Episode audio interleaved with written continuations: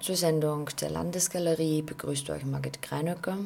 Vor einer Woche wurden gleich zwei Ausstellungen eröffnet in der Landesgalerie Linz. Johanna Dorn Malerei, zu der uns die Kuratorin Inga Kleinknecht später mehr erzählen wird, und Someone Else, die Fremdheit der Kinder, kuratiert von Leonard Emmerling. Die Leiterin der Landesgalerie Linz, Gabriele Spindler, gibt Einblick in diese acht künstlerischen Positionen.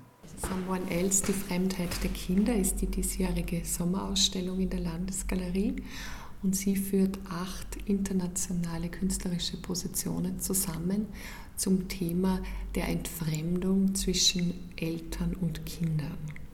Das ist ein Thema, das uns eigentlich alle betrifft, weil wir sind alle Kinder von Eltern, haben manche auch selbst Kinder, kennen die Perspektive also auch aus der Elternsicht und dieses Thema hat sich Leonhard, Leonhard Emmerling, der Kurator der Ausstellung, der Bereichsleiter Bildende Kunst beim Goethe-Institut in München ist, vorgenommen und hat das eben anhand von wirklich ganz spannenden internationalen Positionen äh, bearbeitet.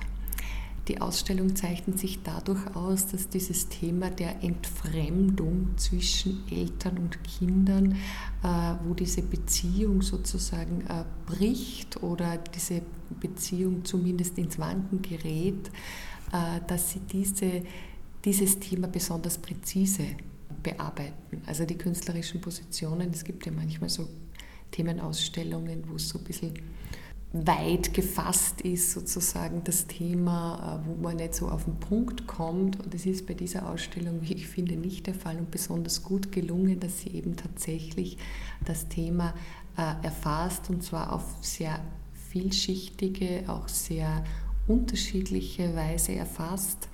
Äh, in manchen ähm, Arbeiten ist es wirklich sehr stark biografisch angelegt, also bei Henri Sala zum Beispiel oder bei Eric Levine, die haben beide tatsächlich über ihre Eltern gearbeitet. Also bei André Sala zum Beispiel, der hat sich die Biografie seiner Mutter angesehen, die war in, er kommt aus Albanien. André Sala ist ja ein sehr äh, erfolgreicher zeitgenössischer Künstler, im Übrigen im Moment auch auf der Biennale in Venedig vertreten im, für Frankreich im deutschen Pavillon, weil die haben ja Pavillon getauscht.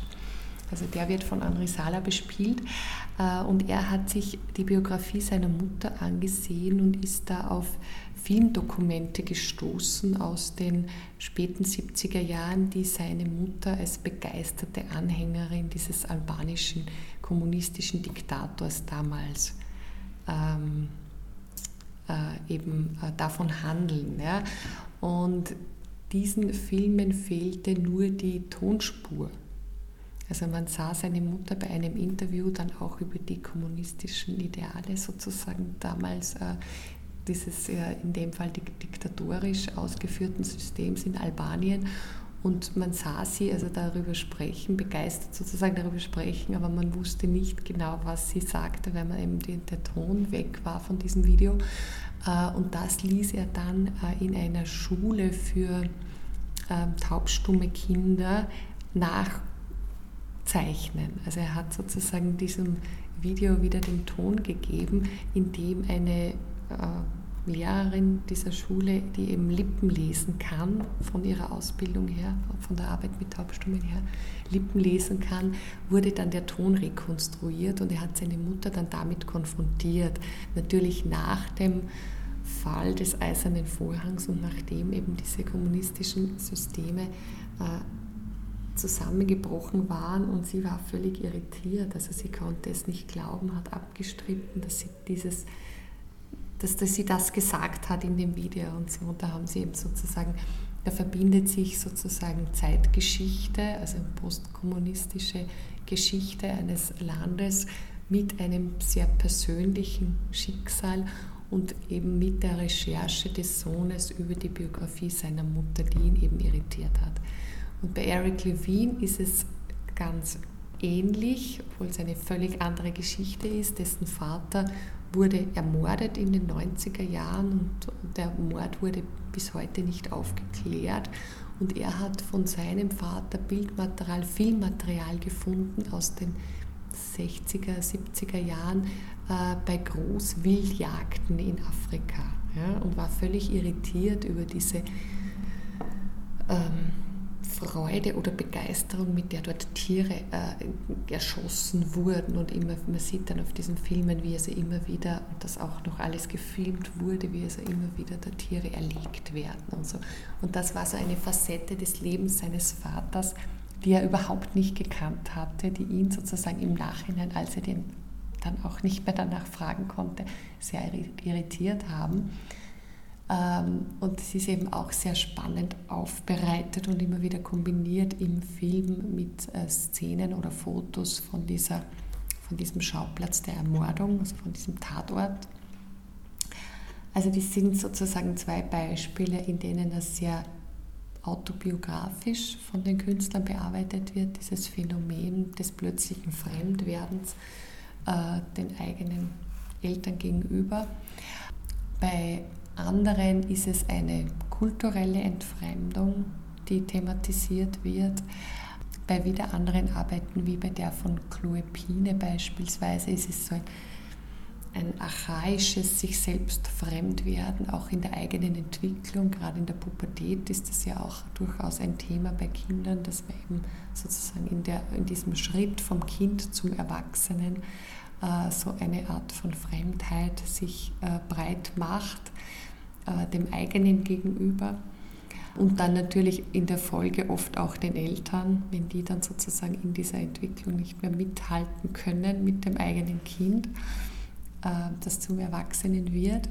Also so auf, auf diese unterschiedlichen Facetten sozusagen lässt sich die Ausstellung ein. Facetten, die die acht Künstlerinnen Edith Amiturnae, Ronny van Hout, Eric Levine, Sharon Margaret Chloe Pinet, Ben Rivers, Henri Saller und Gillian Waring bearbeiten. Also das ist auch eine sehr spannende Arbeit von Gillian Waring, in der sie Texte von Kindern, die Kinder über ihre Eltern gesagt haben, also zum Teil auch sehr befremdliche Situationen. Also einer spricht davon, dass er seine Mutter hasst und, und, und verachtet und so weiter, dass sie diese Texte äh, von Schauspielern nachstellen ließ, aber den, den Text, man hört sozusagen die Stimme des Kindes und sieht aber einen Schauspieler, einen erwachsenen Schauspieler, der dies mit, mit, mit ohne Sprache, aber nur mit Lippen nachspricht sozusagen. Und es ist eine totale Irritation im, im, Raum, wenn man so die Kinderstimmen hört und dann die erwachsenen Schauspieler dazu sieht, die immer in so einem privaten Umfeld dann das vortragen. Also so ganz so sozusagen zu diesem ohnehin Befremdlichen der Texte ist dann nochmal so eine Irritationsebene dazugestellt. In der Arbeit von Chloe Pine, das ist so ein kleiner Junge, der ist vielleicht acht oder so, ja, der einen Text spricht von einem Gefängnisinsassen. Also die Künstlerin hatte Kontakt, Briefkontakt mit einem Gefängnisinsassen und der spricht so ganz irritierende Texte, so Macho-Gehabe und so und, und so, so Gewalt, Fantasien und so. Die, die muss sozusagen dieses Kind in dem Video inszenieren. Ja? Und das, man merkt dann so, wie dieser Bub, der, der, steht da mit nacktem Oberkörper, das ist der, den wir auch im, auf der Einladung ähm, äh, ein Videostil verwendet haben für die Einladung. Äh, und in seiner Unterhose steht er dann da und man merkt dann so richtig, wie er sich dann plötzlich wohlfühlt in dieser Vision dieses möglicherweise späteren Lebens. Ja? Also im, im Negativen natürlich in dem Fall. Ja? Das ist alles konstruiert, das ist ja nur eine Geschichte sozusagen, die erzählt wird. Äh, aber es ist ganz spannend, wie der sich in seiner Rolle dann immer wohler fühlt im Laufe dieses Videos. Der Text ist dann auch verzerrt und das wirkt so ganz archaisch, ja, wie der da ähm, diese Texte spricht, aber es ist sehr beeindruckend, wie sehr sozusagen der in diese Rolle, in sich dann plötzlich in dieser Rolle wohlzufühlen scheint, dieser Bub. Also und es ist kein Schauspieler, es ist ein, ein Bub quasi aus dem bekannten Kreis der Künstlerin. dem das dann aber wirklich hervorragend gelingt. Man merkt natürlich gleichzeitig dieses Kindliche und dieses gleichzeitig auch so ganz witzig, ja, weil der das so, so inszeniert und er ist ja trotzdem ein Kind, ein kleiner Bub, den man nicht ganz ernst nimmt.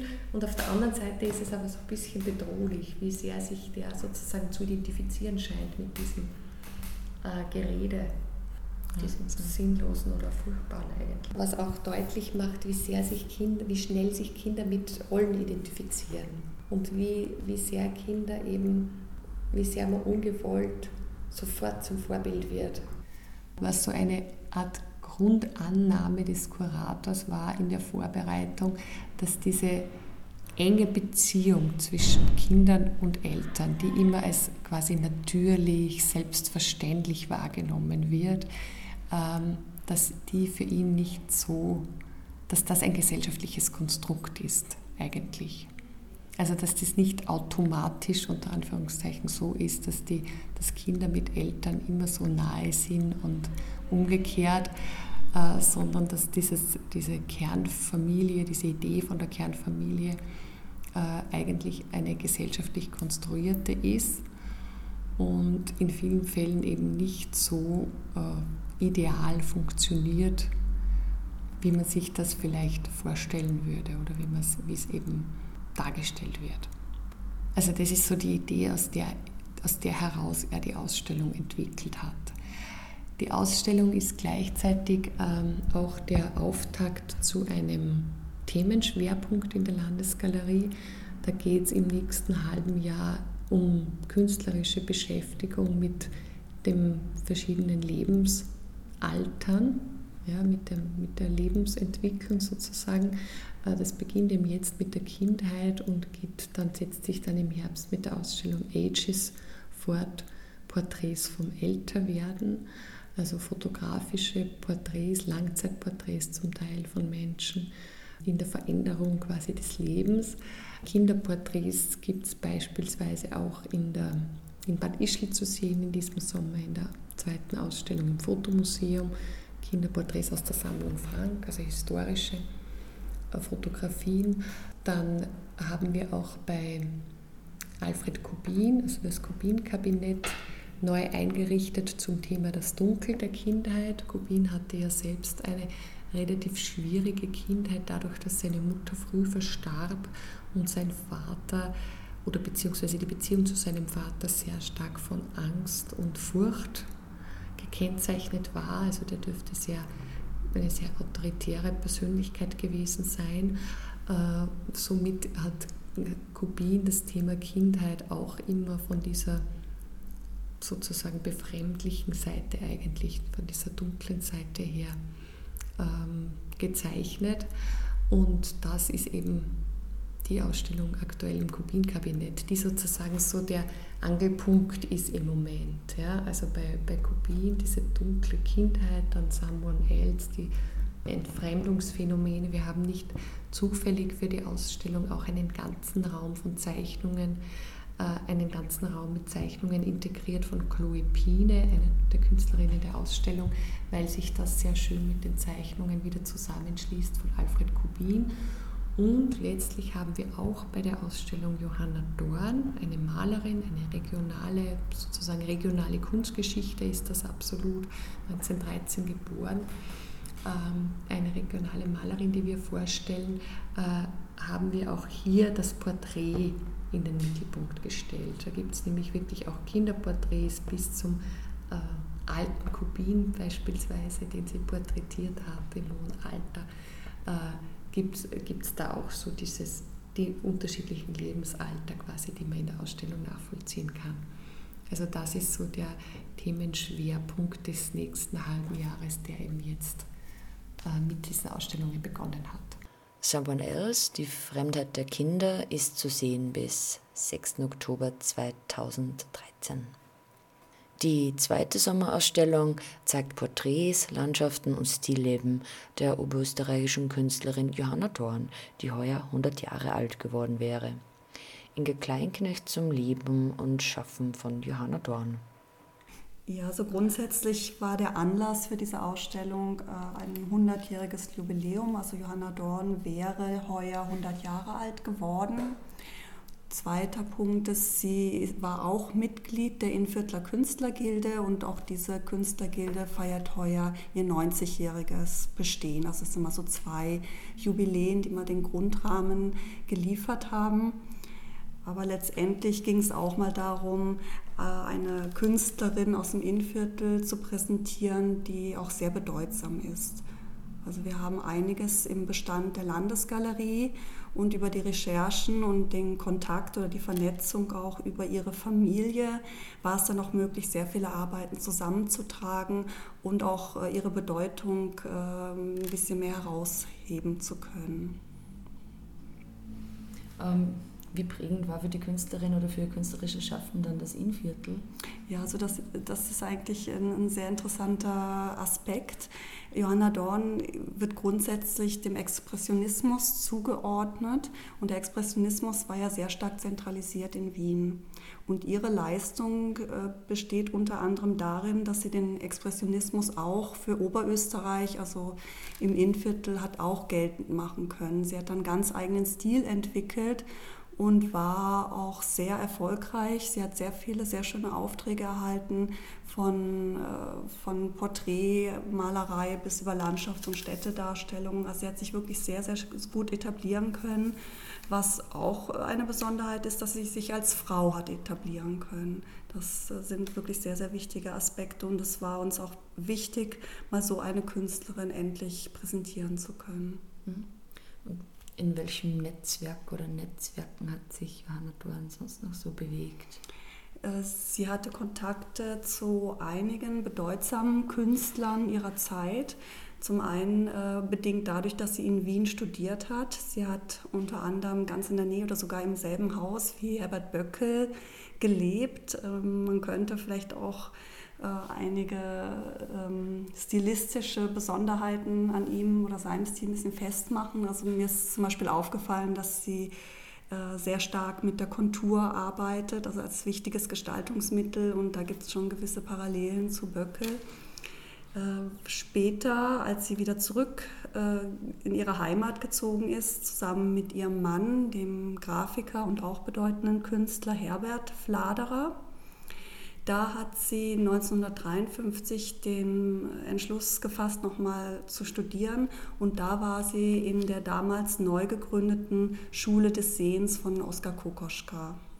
Und er war so von ihr beeindruckt, dass er sie sogar gefragt hat, ob sie seine Assistentin werden möchte. Das musste sie damals aber ablehnen, äh, wahrscheinlich auch, weil damals äh, sie gerade ein kleines Kind noch hatte und ja, aber da, sie hat da sicherlich sehr bedeutsame Künstler auch kennengelernt. Allein regional bedingt hatte sie natürlich auch Kontakt zu Alfred Kubin. Wir haben in der Ausstellung eine sehr, sehr schöne Arbeit, äh, die zeigt Alfred Kubin, also ein Porträt von Alfred Kubin äh, in einem Sessel sitzend und dazu parallel gibt es dann auch noch sehr, sehr schöne Fotografien, die sie gemeinsam mit Kubin und diesem Bild zeigen oder eine schöne Fotoaufnahme, die sie in der Schule des Sehens mit Kokoschka zeigt. Also das ist sehr ergänzend zu diesem doch recht äh, biografisch orientierten Ausstellungskonzept. Ähm, in welche Bereiche gliedert sich dann die Ausstellung? Die Ausstellung hat drei Schwerpunkte. Zum einen die Landschaftsmalerei, Landschaft und Städtemalerei, dann Stillleben und ein großer Schwerpunkt liegt auf Porträtmalerei, was auch damit zusammenhängt, dass wir eben noch parallel eine zweite Ausstellung äh, präsentieren, Samoan Els, die Fremdheit der Kinder. Also das Thema Kinder ist äh, dieses Jahr ein Themenschwerpunkt und äh, da erklärt sich, daraus erklärt sich auch, dass wir speziell Kinderporträts auch zeigen in der Ausstellung. Die drei genannten Kategorien wiederum sind chronologisch gehängt und präsentieren auf die Weise dann auch nochmal die Stilentwicklung der Künstlerin. Man kann also sehr schön nachvollziehen, dieses ganz klassische, noch aus ihrer Studienzeit in Wien hervorgegangen, bis zu einem sehr sehr schönen Expressionismus, sehr farbintensiven Expressionismus bis hin zu einem ganz eigenen individuellen Stil, mit dem sie sich letztendlich auch einen Namen gemacht hat. Ähm, also stilistisch hat sich, ähm, sie hat sich halt sehr früh schon mit dem Expressionismus beschäftigt Sie hat äh, sich äh, mit der Farbintention äh, sehr stark auseinandergesetzt, also ihre, wie man so schön formuliert, ihre virtu virtuoser Umgang mit der Farbe ist etwas, was sie unbedingt auszeichnet. Dann hat sie einen großen Schwerpunkt auf die Kontur gelegt. Also sie hat begonnen wie Böckel, äh, also vergleichbar mit Böckel, mit schwarzen Konturen, hat das aber immer weiter ausgearbeitet bis hin zu äh, Herauskratzen der Konturen. Also das geht dann bis ins Weiße hinein, also zum Teil auch sehr pastose Arbeiten, die man äh, da erkennen kann. Schließlich ist sie dann auch dazu übergegangen, mit den Händen auch zu arbeiten. Sie hat den Farbauftrag mit den Händen gefertigt äh, und äh, es, es, wurde dann auch die Sitzhaltung äh, der Personen betont. Und hat, es gibt auch biografische Aufzeichnungen von ihr und für mich war halt sehr spannend, wie sie dann erzählt hat. Sie hat immer überlegt, wie kann ich das noch besser zum Ausdruck bringen, wie kann ich noch besser die Personen und die Persönlichkeit der Personen zum Ausdruck bringen mit Hilfe der Farbe und hat dann gemalte Hintergründe hinter die Person gestellt. Also das, was zu malen war, war schon gemalt. Das ist so, so eine Zweischichtigkeit und äh, dadurch erhalten dann die Bilder auch noch eine ganz, ganz besondere Ausdruckskraft. Es gibt halt neben ihrer Ausbildung in Wien noch einige wichtige Stationen. Eine wichtige Station ist äh, der Lebensort oder die Ateliersituation in Kneiding. Das ist bei Münzkirchen, Innviertel. Dort haben äh, das Künstlerpaar mit ihrem Kind, mit ihrem Sohn Thomas in einer Mühle gelebt. Diese Mühle ist inzwischen sehr liebevoll von der Familie wieder restauriert worden. Eine, einige Originale hängen auch wieder dort und man kann halt äh, sehr schön diese Atelier- und Lebenssituation nochmal nachvollziehen. In den 60er Jahren ist sie wieder nach Wernstein, nach innen gezogen und hat dort auch jetzt durch die Nähe in Scherding, mit Scherding hat sie sehr viele sehr schöne Stadtansichten auch gemalt. Äh, in den 80er Jahren fanden dann sehr viele Ausstellungen statt. Sie ist sehr viel gereist. Dadurch erklären sich dann auch diese Landschaftsdarstellungen Chioggia, Istrien zum Beispiel. 1988 äh, wurde ihr dann das Ehrenkreuz für Wissenschaft und Kunst ausgezeichnet. Das gehört zu den größten Auszeichnungen des Landes. Eine wichtige Station haben wir schon genannt, 1953 in der Schule des Sehens bei Kokoschka. Wir haben aus dem Bestand der Landesgalerie eine sehr schöne Linz-Ansicht. Da kann man auch, wenn man will, den, äh, den Bezug zu Kokoschka sicherlich äh, nachspüren. Also eine sehr schöne Arbeit. Innerhalb der Stillleben ist auch noch ein Bild, das, äh, wenn man will, fällt es ein wenig aus dem Rahmen, hat schon auch sehr viel zur Diskussion schon angeregt da dieses Bild zeigt eine Sonnenblume. Das Bild ist nicht gerahmt, ist recht vereinfacht, fast abstrakt dargestellt. Einige fanden es ähm, unfertig, einige fanden es ganz speziell, gerade weil es so reduziert dargestellt ist.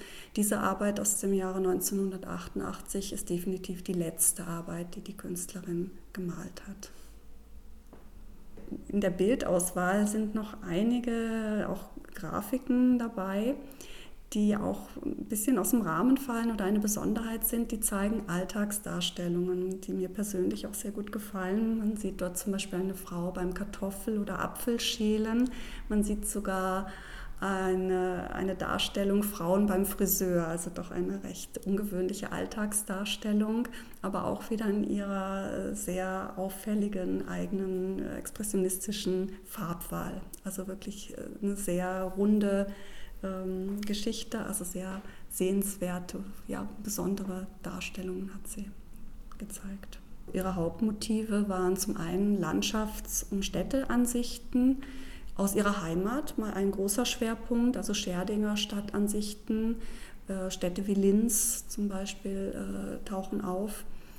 Äh, sehr großer Schwerpunkt sind die Porträts, zum einen Kinderporträts, sie hat also ihre Familie vorzugsweise dargestellt, ihren Sohn, ihre Nichten. Also ähm, diese Darstellungen sind auch sehr naturalistisch, der Wiedererkennungswert ist frappant. Bei der Ausstellungseröffnung waren auch teilweise ihre Verwandten und man konnte heute sogar noch eine Ähnlichkeit feststellen. Das, das war sehr speziell.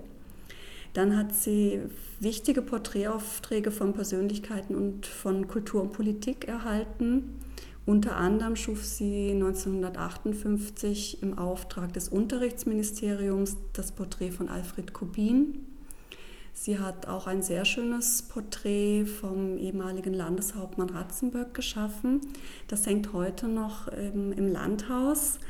Und mir wurde gesagt, dass es heute auch noch äh, einfach ins Auge sticht. Das ist so fröhlich und äh, ganz speziell, äh, auch weil da die Persönlichkeit auch so besonders getroffen wurde.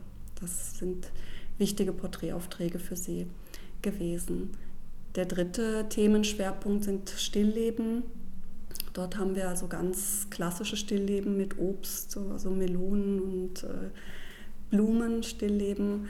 Und eine Besonderheit ist dann die schon erwähnte Sonnenblume, die letzte Arbeit, die sie in diesem Genre geschaffen hat. Äh, Im Herbst diesen Jahres, Anfang Oktober, wird in Zwicklet im Kubinhaus noch eine Ausstellung mit Johanna Dorn zu sehen sein.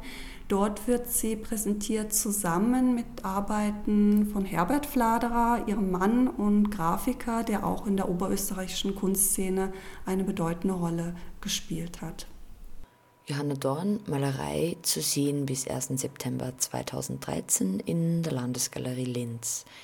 Ebenfalls bis 1. September ist im Wappensaal die Ausstellung Geistesfrische Alfred Kubin und die Sammlung Prinzhorn zu sehen. Die nächste Ausstellungsöffnung wird es geben im September und am 19. September um 19.30 Uhr wird es die nächste Sendung geben. Und bis dahin wünsche ich euch einen schönen Sommer.